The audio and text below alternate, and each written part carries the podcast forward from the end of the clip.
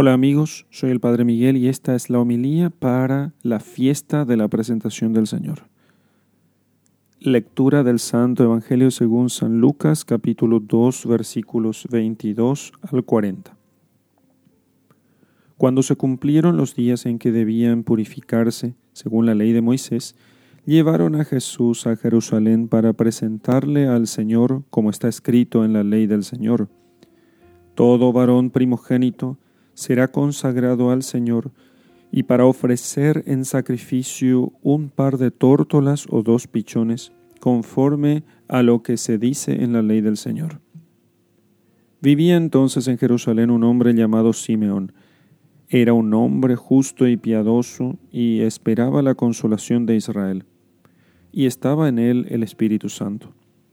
El Espíritu Santo le había revelado que no vería la muerte antes de haber visto al Cristo del Señor. Movido por el Espíritu Santo, vino al templo. Y cuando los padres introdujeron al niño Jesús para cumplir lo que la ley prescribía sobre él, le tomó en brazos y bendijo a Dios diciendo, Ahora, Señor, puedes, según tu palabra, dejar que tu siervo se vaya en paz, porque han visto mis ojos tu salvación, la que has preparado a la vista de todos los pueblos, luz para iluminar a las naciones y gloria de tu pueblo Israel. Su padre y su madre estaban admirados de lo que se decía de él. Simeón les bendijo y dijo a María, su madre, Este está puesto para caída y elevación de muchos en Israel y como signo de contradicción y a ti misma una espada te atravesará el alma, a fin de que queden al descubierto las intenciones de muchos corazones. Había también una profetisa, Ana, hija de Fanuel, de la tribu de Aser, de edad muy avanzada. Casada en su juventud, había vivido siete años con su marido, y luego quedó viuda hasta los ochenta y cuatro años. No se apartaba del templo, sirviendo a Dios noche y día en ayunos y oraciones. Presentándose en aquella misma hora, alababa a Dios y hablaba del niño a todos los que esperaban la redención de Jerusalén. Así que cumplieron todas las cosas según la ley del Señor, volvieron a Galilea, a su ciudad de Nazaret. El niño crecía y se fortalecía, llenándose de sabiduría, y la gracia de Dios estaba sobre él. Palabra del Señor. Gloria a ti, Señor Jesús. Queridos hermanos, la purificación de Nuestra Señora y la presentación de su Divino Hijo en el templo nos cuenta el Sagrado Evangelio por estas palabras. Cumplidos los cuarenta días del nacimiento de Cristo y llegado el día de la purificación de la Madre, según la ley de Moisés, José y María llevaron al niño a Jerusalén para presentarle al Señor conforme está escrito en la ley del Señor. Todo varón que nazca, el primogénito, será consagrado al Señor.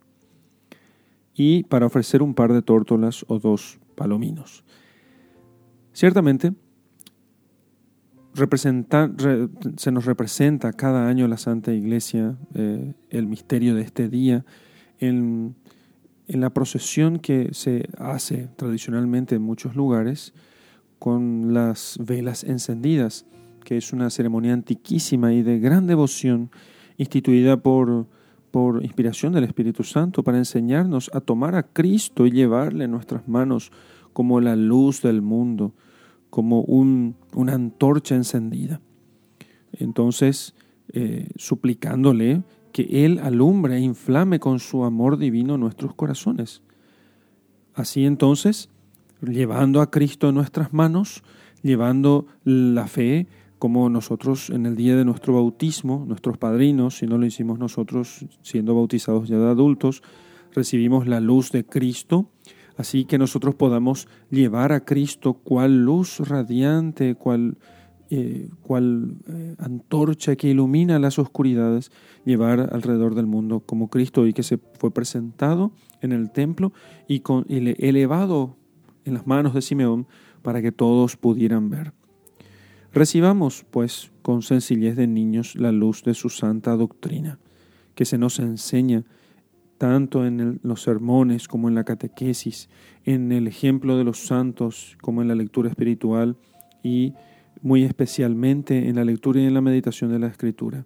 Recibamos como niños esa luz de su santa doctrina y pongámosla en práctica con buena voluntad porque contradecir esta doctrina y despreciarla es señal de que nosotros estamos como camino a la condenación. Creer en esta doctrina humildemente y practicarla, en cambio, es prenda de vida eterna. Y el que así lo hace está caminando hacia su salvación.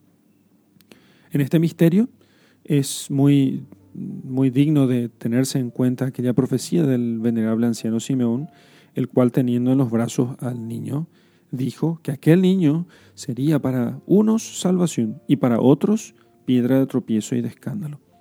Estas dos cosas se han visto cumplidas en todos los siglos y se verán cumplidas hasta el fin del mundo. Tremendo juicio de Dios que salva a quien quiere, quien quiere Él, pero también a quienes se dejan salvar, a quienes confían en la misericordia de Dios y caminan por sus sendas. En el nombre del Padre y del Hijo y del Espíritu Santo. Amén.